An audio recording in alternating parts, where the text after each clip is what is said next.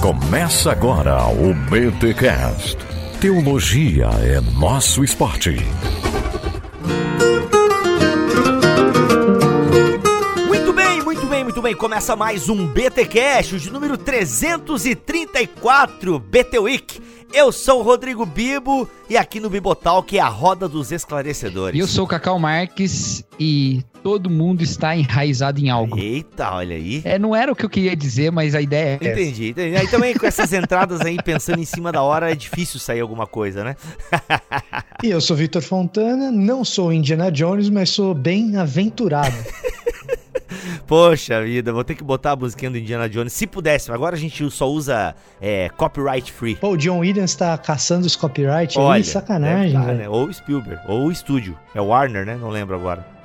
Indiana Jones é a. tan, taran, tan, tan, taran, Isso é- Isso aí mesmo. Não, isso aí é o Superman, pô. É. Não, não, não, não. Esse é o do Indiana Jones. Superman é o Kal-El, seu filho. E eu sou o Paulo Oni, quem canta seus males espanta. Olha aí, gente, estamos aqui começando a BT Week Podcast todo dia para comemorar os nove anos do BTcast, do Bibotalk.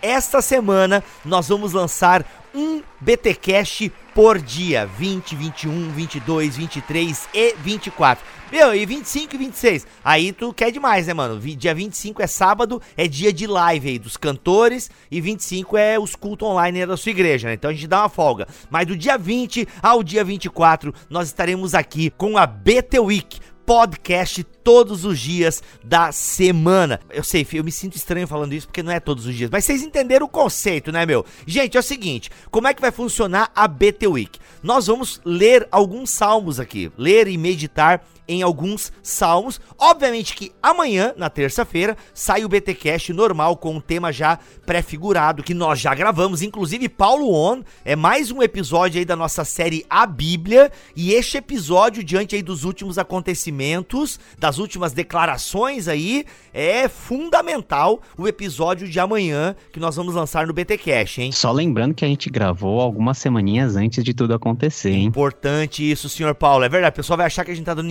indireta aí pra pregador bonitinho e jovem? Não, não, não, não. É, já gravamos antes das declarações infelizes aí, É ok? que aqui a gente não dá indireta, direta mesmo. Seria pro Vitor Azevedo. E o bonitinho é por conta do, do Bibo.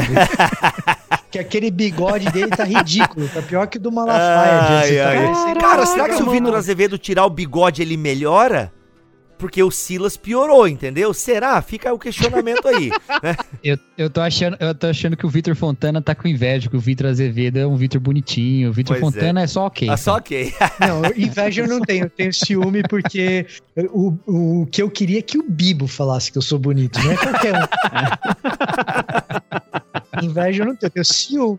é. Mas aí, um episódio muito importante, cara, e enfim, não é indireta pra ninguém, é direta mesmo, tá? Mas a gente gravou bem antes de toda a polêmica. Mas hoje vamos então ler aí o salmo de número 1. A gente escolheu alguns salmos aqui para pensar nessa semana. E é importante, galera, ó, detalhe, nesses BTcasts extras, digamos assim, que não é o BTcast tradicional de toda terça-feira, nós não teremos os recados paroquiais, ok? Então a gente vai continuar direto aqui, é para comemorar essa festa aí de nove anos do BTcast. E eu tô aqui com os meus amigos, essa roda de esclarecedores. Galera, a gente ainda não fez é, um episódio da série Aliança do livro de Salmos, ainda faremos, que é quando a gente introduz todo o livro e tal.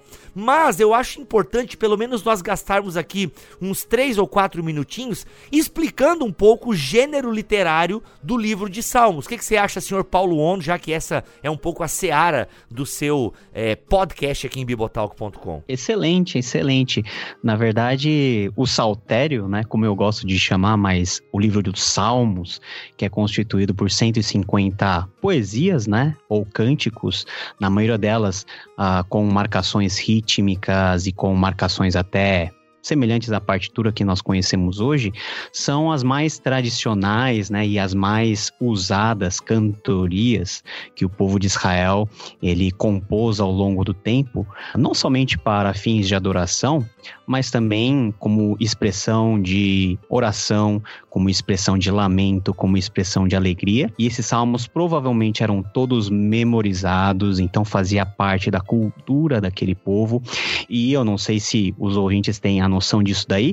O saltério é talvez a parte mais citada do Antigo Testamento no Novo Testamento. Jesus cita várias vezes, e sem contar aqueles salmos que têm relação direta aí com a própria vida e o ministério de Jesus, sem contar outros outros desdobramentos que nós vemos aí nas narrativas posteriores do Novo Testamento.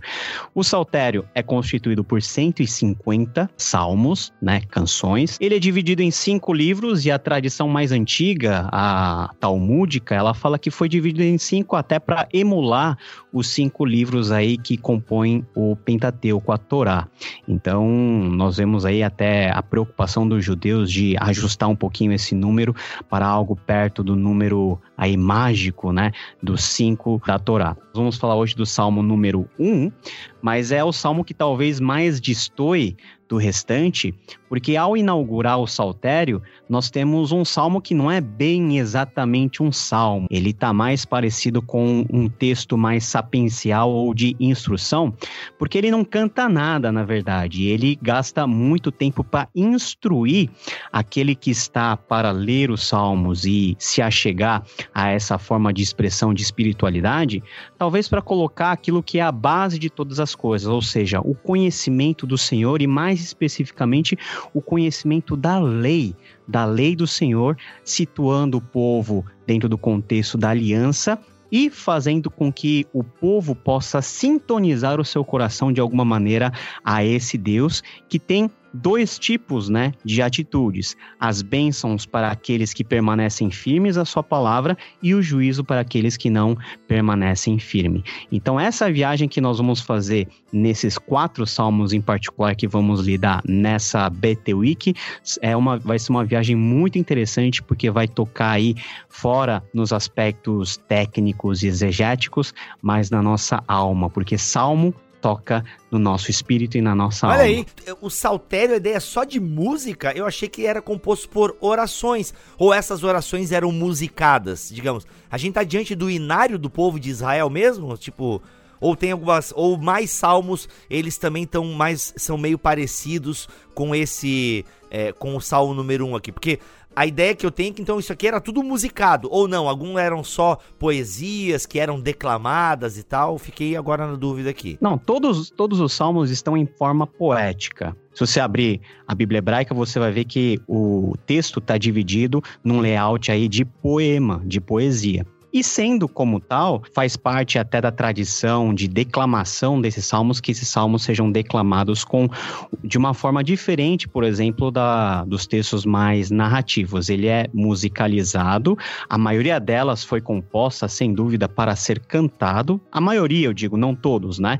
Mas na forma que ela é declamada, por exemplo, dentro da tradição judaica, ela é musicalizada. Isso a gente não precisa ir muito longe, por exemplo, a forma como o salmo salmos são declamados dentro da tradição católica e especificamente dentro da forma latina, toda ela é musicalizada também. Uhum. Essa questão da, da forma que o salmo aparece na Bíblia hebraica, ela é visível também na Bíblia em português, né, galera? Tipo, eu tô olhando aqui para minha NVI, por exemplo, e a gente percebe que ela também é diagramada em forma de poesia, digamos assim. É, se você não tiver uma, uma Bíblia preguiçosamente diagramada, essa, essa tende a ser realidade. E os ouvintes podem perguntar, ah, mas não, não parece verso, não parece poesia, né?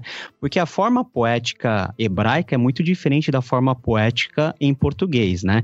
No português nós temos as rimas, né, que são conjuntos de aproximações sonoras que nós temos entre as palavras, e no hebraico a gente tem algo que nós chamamos de rima de ideias, que é o tal do paralelismo. Então, é o relacionamento que um verso tem com o subsequente, ou afirmando uma ideia do outro, ou se contrapondo, ou fazendo complemento. Então, geralmente, quando você for lá ver no, na sua Bíblia hoje, ela está num layout diferente, priorizando, né, e fazendo visível esse paralelismo entre versos, ok? E outra coisa que acontece é que quando você traduz para o português, algumas das brincadeiras sonoras de jogos de palavras se perdem, né? Então, embora você não tenha rima, às vezes você encontra no hebraico alguns jogos de palavras com aliterações, é, com similaridades sonoras, não igual a rima, mas similaridades sonoras, e quando você traduz isso para outra língua, você acaba perdendo esse, esse pedaço estilístico aí É, da coisa que estava no original poético. esse é o grande pecado da tradução. Ah, mas é um pecado inevitável muitas vezes, né? Isso, ó, cê- Com certeza. imagina, se certeza. acontece hoje no inglês é, pro português, né? Quantas coisas a gente perde num filme, numa piada, enfim, porque a gente não tem o. O exemplo clássico disso bem feito é Pequena Sereia, né? Que você tem uma música que chama Under the Sea, que é um, um caranguejo lá, uma lagosta, sei lá, que canta, né? Que é tipo debaixo do mar. E a versão em português, os caras conseguiram manter o sentido original mais ou menos, não perderam o sentido original e mantiveram a similaridade fonética quando trocaram Under the Sea por Onde Eu Nasci. Como é a, a carangueja lagosta, onde ela nasceu foi de fato embaixo, no fundo do mar, genial, então... genial. então mas assim, é raro você conseguir fazer um Sim, negócio sim, desse. sim.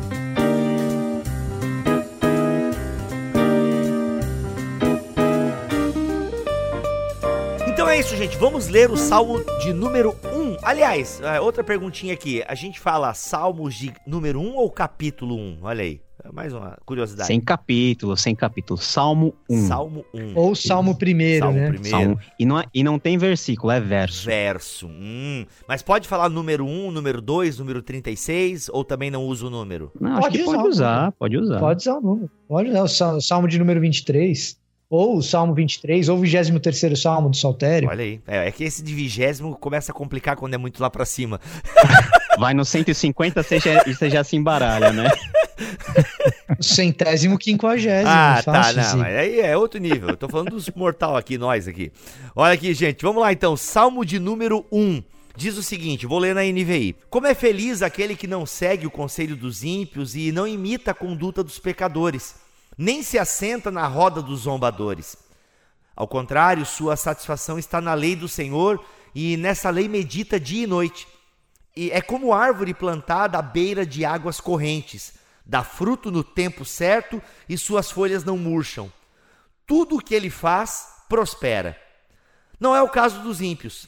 São como palha que o vento leva. Por isso, os ímpios não resistirão no julgamento, nem os pecadores na comunidade dos justos. Pois o Senhor aprova o caminho dos justos, mas o caminho dos ímpios leva à destruição. Ponto de exclamação. E aí, meus amigos, como é que a gente medita? Lembrando aqui, gente, vai ser tom devocional com pitadas exegéticas, ok?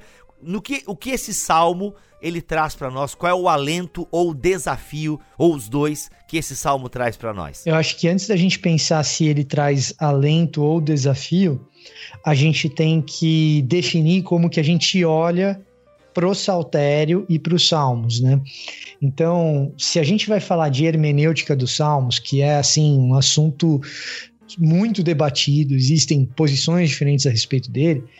O salmo de número um talvez seja uma bela introdução da maneira como a gente tem que olhar para esses salmos. Porque você fala assim, bem-aventurado ou feliz o homem que não anda no conselho dos ímpios, né?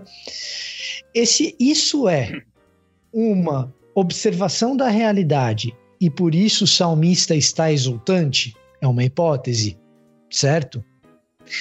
Isso é uma espécie de regra que o salmista está delineando e ensinando quem ouve.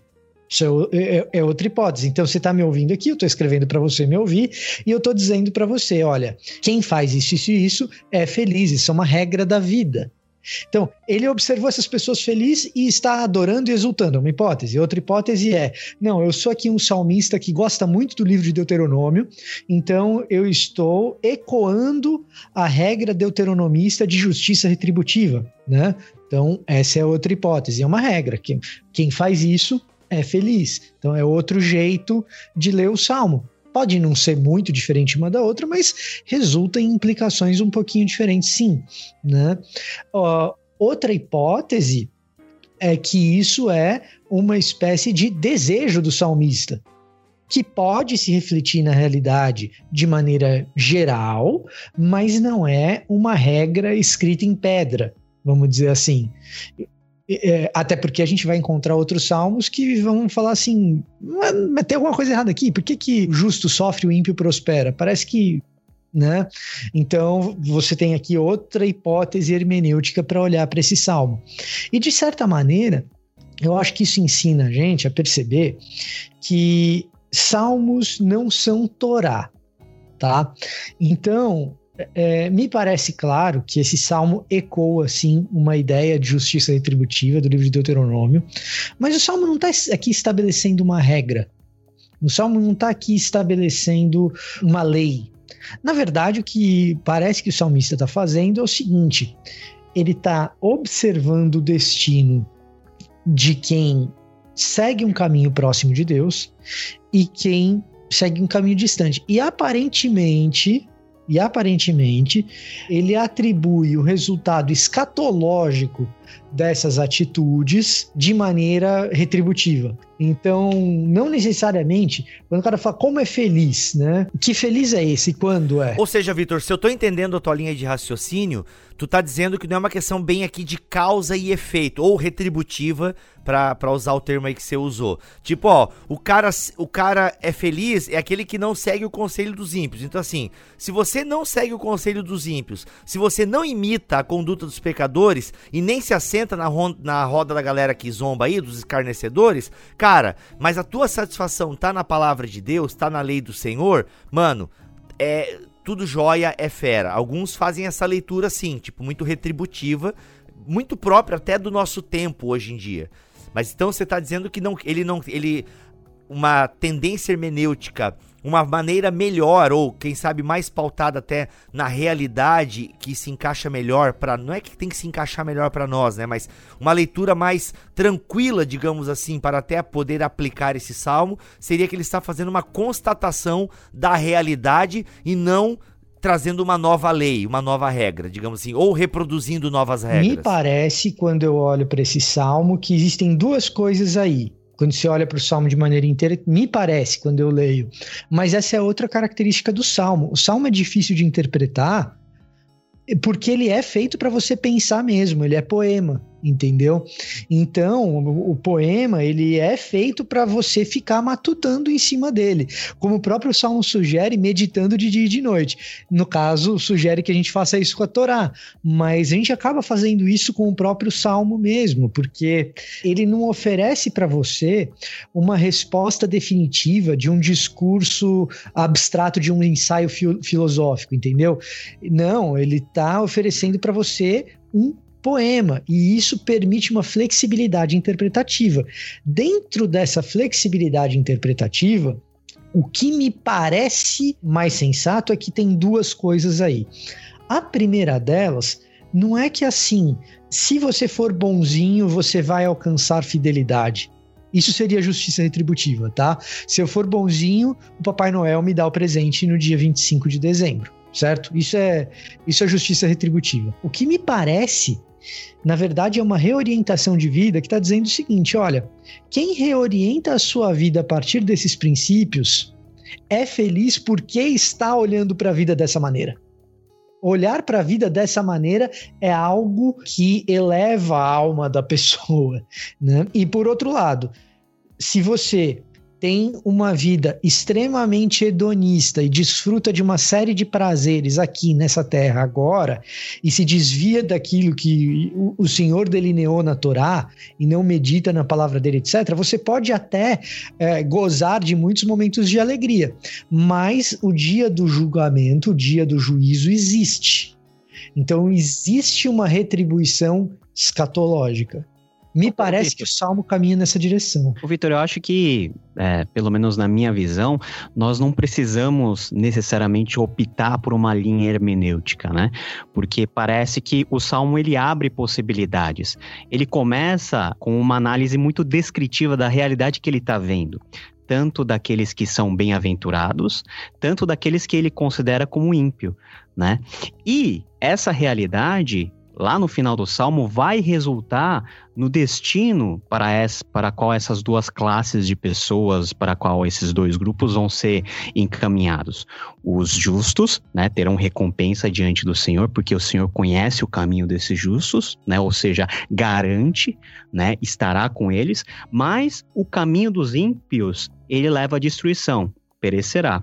Então parece que toda a experiência humana, né, da experiência que você tem ao viver a realidade da lei, gera consequências para o futuro. Então, na minha visão, a gente pode ter uma visão assim bem integrada daquilo que realmente o salmista ele está vendo, né? Por exemplo, o salmo começa a falar de uma forma que não é muito usual da gente definir termos, né? A gente define por aquilo que o termo significa e por aquilo que ele é.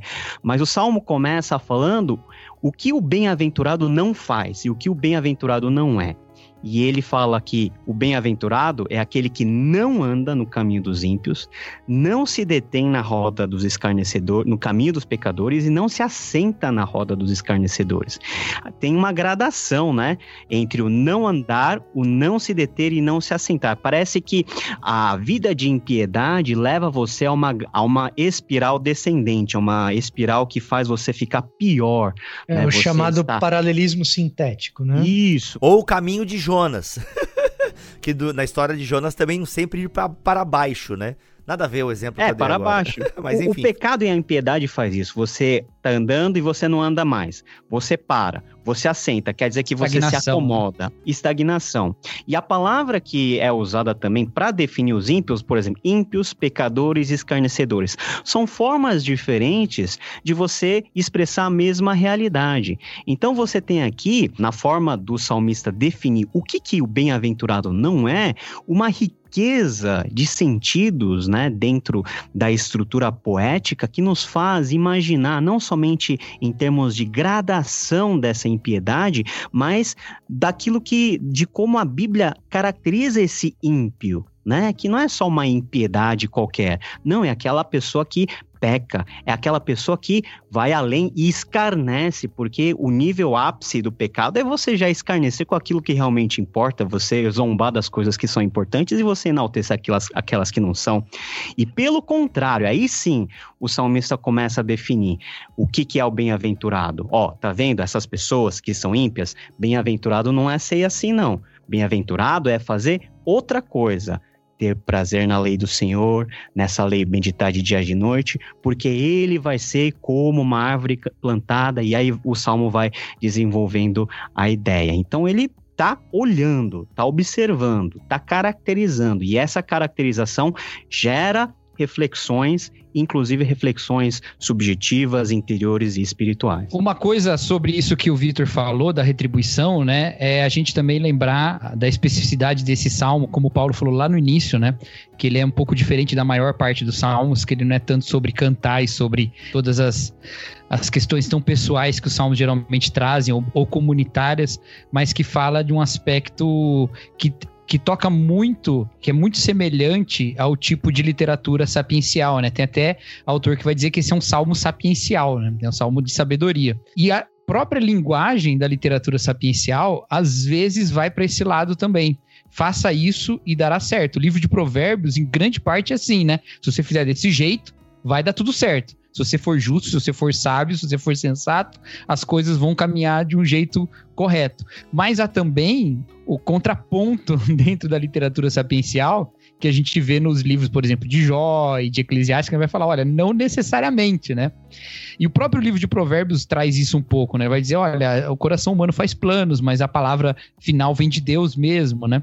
Então, eu acho que é da própria tradição da sabedoria você levar a justiça ao ponto de ser aquela que frutifica coisas boas, ainda que na prática, em muitos momentos, o justo não tenha a, a bons. É, é, digamos assim, a alegria da bem-aventurança, né? Ainda que às vezes ele vai passar pelo sofrimento, pela tribulação, pela dificuldade, ainda assim vale a pena estar tá na sabedoria, né? Vale a pena meditar na lei do Senhor e caminhar por ela, né? Então tem um pouco, acho que, do tom da própria sabedoria hebraica nisso aí também, né? De falar, olha, a justiça dá certo, caminhe na justiça, medite na lei, ande no caminho correto, e em geral vai dar certo, mas também não é garantia de nada, né?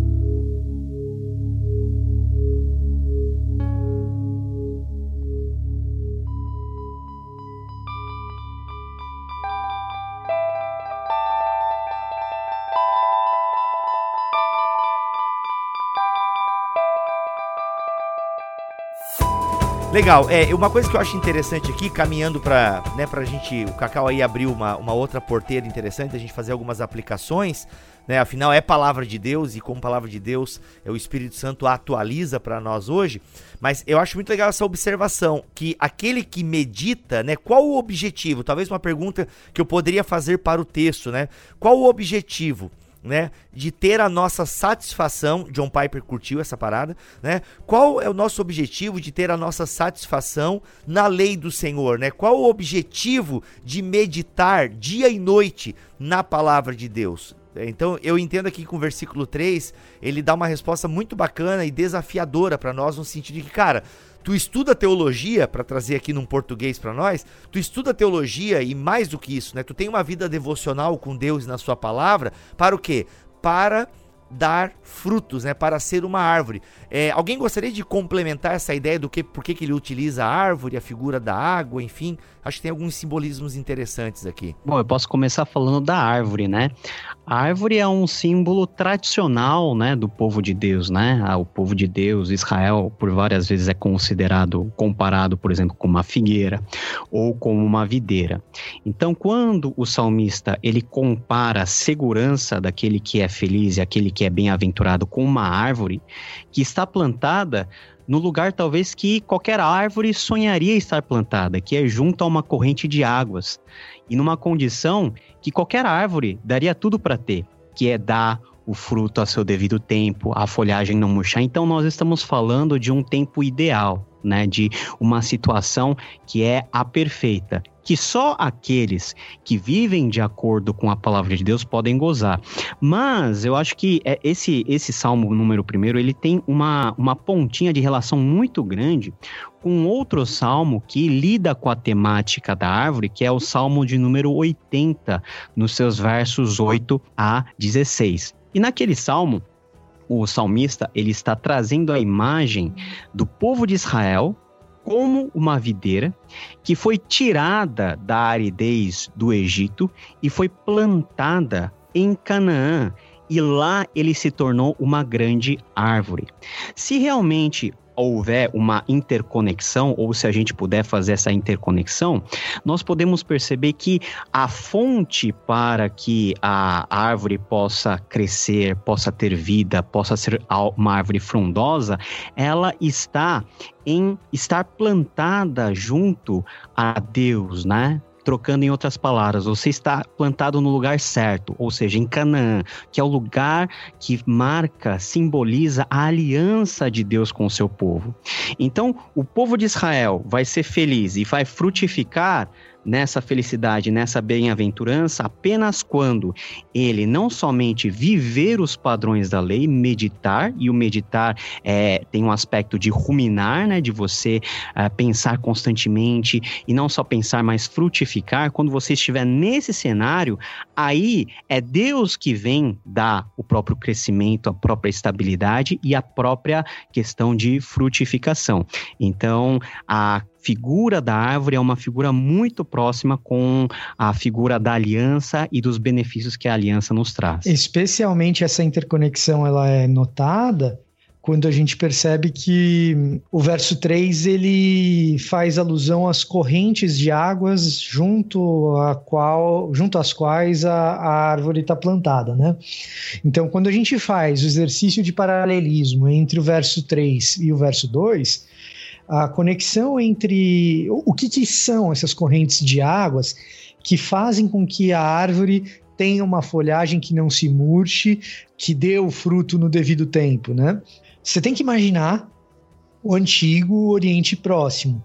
A árvore, estando ela no Egito ou em Canaã, ela sempre vai encontrar algum tipo de condição adversa, climática, é, de terreno, etc. Mas quando ela é plantada em Canaã, próxima aos canais de irrigação, e essa é a ilustração de uma árvore que foi plantada muito próxima aos canais de irrigação. Ser plantado próximo a canais de irrigação no Antigo Oriente Próximo, e isso é um pouco da mentalidade rural que geralmente nós não temos, em especial rural com a tecnologia daquele período da Idade do Ferro 2, né, que, a, que a gente já, já perdeu um pouco. Mas o que acontece é o seguinte: ser plantado junto a um canal de irrigação é um privilégio absurdo tá? É um privilégio absurdo. Não é toda árvore que você consegue plantar ali. Você tem um número limitado de plantações que você pode colocar junto ao canal de irrigação que sai ou do Rio Jordão ou de algum outro riacho afluente. Ah, tá dizendo que agora só os eleitos vão estar tá irrigados ali. Já vai querer enfiar calvinismo aqui agora. Brincadeira, brincadeira. Não, o que eu tô dizendo, o que eu tô dizendo é outra coisa.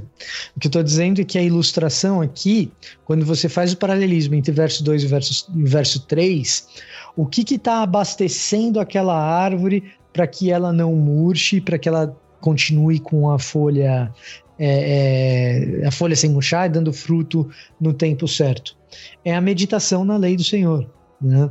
É isso que é a água fluindo para a árvore para que a folha dela não murche, porque o comum seria uma árvore cuja folha murcha. O normal seria uma árvore que dá fruto de vez em quando. Entendeu? Ou às vezes que até cresceu, mas não deu muito fruto tal, porque não estava ali no lugar certo. E sabe como é que é? É difícil colocar no lugar certo. Então, me parece que existe essa intertextualidade com o Salmo de número 80, existe inter intertextualidade também a realidade deuteronomista ali uh, do capítulo 4 de Deuteronômio, quando a observância da lei faz com que entre o próprio povo exista uma espécie de relação amorosa contínua e frutífera e que os próprios outros povos se perguntem onde esses caras estão firmados. Poeticamente, eu diria, que árvore é essa que tem sido nutrida dessa maneira, em condições tão adversas continuam frutificando? Na linguagem mais direta de Deuteronômio, quem é esse Deus desses caras que parecem ser tão inteligentes por possuírem uma lei que é tão justa? Então, essa relação entre lei, aliança e a ilustração da corrente das águas e da árvore me parece muito bem estabelecida aqui. Não me parece uma, uh, uma forçação de barra e buscar no Salmo 80 uma intertextualidade aqui, não.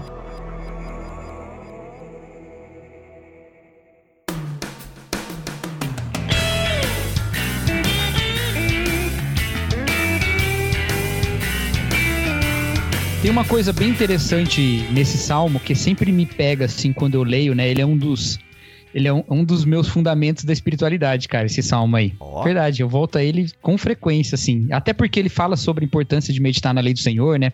E isso que o Paulo falou de se ruminar, né? A, a palavra lá até tem uma origem antiga lá de ser de de recitar, né? De, de alguma forma, assim. Não estou falando que a, que a meditação era recitar, mas lembrava isso, né? De você ficar trazendo a memória, a lei e tal. É, eu, eu gosto de, dessa, dessas duas imagens, né? Da árvore plantada junto a ribeiro de águas e da moinha que o vento espalha, porque ela é um um contrassenso em relação ao que a gente vê nos nossos dias. Quando a gente fala de lei, quando a gente fala de mandamento, quando a gente fala de, de exigências é, religiosas, vamos dizer assim, a visão do homem contemporâneo é de que essas coisas são aprisionadoras, né? elas nos prendem elas nos prendem porque elas são exigências e elas impedem o fluir do meu subjetivismo, daquilo que eu acho que é o certo, do que eu quero fazer, da maneira como eu quero me sentir e tal. Então todos nós sabemos disso, é uma crítica, né, que a gente está é, acostumado a lidar, a religião é uma camisa de força, ou coisas do tipo, né? Mas a comparação que ele traz aqui é entre uma figura que é de forma, de certa forma, estática, né, que é a árvore, de certa forma não, ela é estática, né? É a árvore plantada, fixa ali, e a moinha que o vento espalha, que é móvel, que está sendo espalhada pelo vento, está voando. E isso bateria bem com um pensamento moderno. Olha, eu prefiro ser solto no vento, essa metamorfose ambulante, do que ter aquela velha opinião formada sobre tudo, né? Eu prefiro estar tá aí lançado ao ar do que estar tá preso, do que ser essa planta aí é, fixada no solo. Mas a comparação que ele faz aqui não é sobre algo preso e algo solto. É sobre duas coisas que estão, de certa forma, presas. Por isso que no início eu falei que todo mundo está enraizado em alguma coisa. Porque a árvore está plantada no solo. Mas a moinha está plantada no vento. Não que ela está plantada com raízes no vento, mas ela está presa ao vento. Ela não pode resistir ao vento. Então o vento sopra para onde quiser, a moinha vai levar para qualquer lugar e ela não tem como resistir a isso. A árvore está plantada ao solo, mas está livre do vento. O vento pode bater com força, que uma árvore plantada junto a ribeiro de água não vai ser levada pelo vento. A moinha está livre do solo, mas ela está presa no vento. A diferença entre liberdade e imobilidade aí, como a gente lembra lá do início do Salmo, né? Que é, o pecado vai te tornando imóvel, é porque ele tem aparência de liberdade, mas a diferença entre os dois é o que está vivo e o que está morto. Uau. A árvore está viva e ela dá fruto. A moinha já foi planta um dia, ela já foi viva um dia, mas ela está morta. Ela está morta porque ela está presa naquilo que não dá vida. E aí a gente relê tudo o que significa liberdade segundo a lei de Deus. Porque lá nos Dez Mandamentos, Deus não começou, faça isso ele começou dizendo: Eu sou o Senhor teu Deus que te tirou do Egito da casa da servidão. Eu te tirei de uma servidão que não dava vida para você ser o meu servo e eu dou vida. Porque eu vou te levar para uma terra que mana leite e mel, eu é que vou fazer de vocês essa árvore que frutifica. Então a questão da liberdade cristã não é sobre onde eu posso fazer mais coisas ou onde eu não posso. A questão é em que eu me enraizo para ter vida, no que é que eu estou preso para ter vida. E eu não vou puxar o Novo Testamento agora, mas. Não, pode puxar, tá show. Estamos caminhando pro fim, inclusive. Porque eu acho muito bonito a, a grande carta da liberdade, que é Gálatas, né? O apóstolo Paulo falando, foi para a liberdade que você que Cristo vos libertou, então não se submeta mais ao jugo da escravidão, não volte à escravidão. E antes ele tinha falado da escravidão da lei, ele tinha falado, né, e a gente já teve bastante conteúdo sobre isso em vários podcasts aí, mas eu quero chamar a atenção para uma coisa que fala lá em Gálatas no capítulo 5. Ele fala: "Não volte à escravidão, não dê lugar à carnalidade, porque a carnalidade também é uma escravidão, é você sair do solo para ficar preso no vento". Mas ele diz uma coisa interessante lá. Ele fala: "Antes ser vivos uns aos outros em amor. E a ideia lá, a palavra lá é a mesma, da mesma raiz de dulos, de escravo. Então, sejam escravos uns dos outros por amor. Não sejam escravos de mais nada. Mas não sejam completamente livres de tudo na vida, como se a sua individualidade e carnalidade fosse o que te dá vida. Não. Manifeste o amor, seja preso por amor, porque assim você será livre. O Timothy Keller fala no Fé na Era do Ceticismo que o amor é a perda de liberdade mais libertadora que existe. E nós, apegados à lei que tem por objetivo nos levar a amar a Deus e amar ao próximo, nós somos cada vez mais presos em Deus e por isso cada vez mais livres de todas as outras coisas e consequentemente mais vivos e mais frutíferos. Muito bom. A árvore produz o fruto para outro, né? É um serviço que ela presta, por assim dizer. Gente, é isso. Muito bom mesmo a gente poder meditar um pouco aí nesse salmo de número 1. Aí você deve estar perguntando: "Pô, mas vamos falar do versículo 6, que o caminho dos justos, mas o caminho dos ímpios leva à destruição?" Se você voltar o podcast e prestar atenção na primeira explicação que o Victor Fontana Santana deu, já está a resposta lá. Lembrando que aqui no BTcast Week, nesses podcasts que nós vamos lançar aqui, a ideia, na verdade, é a ideia de todos os BTcasts, não é ser exaustivo, a gente é sempre uma introdução ao tema e aqui também é uma introdução à meditação deste salmo. Beleza, gente? É isso. Obrigado, Vitor, obrigado, Paulo, obrigado, Cacau, obrigado a todos vocês que fazem o BTcast, o Bibotalk acontecer. E vamos para frente porque amanhã tem mais BTcast aqui na BT Week no portal de podcasts bibotalk.com. Fiquem todos na paz do Senhor Jesus.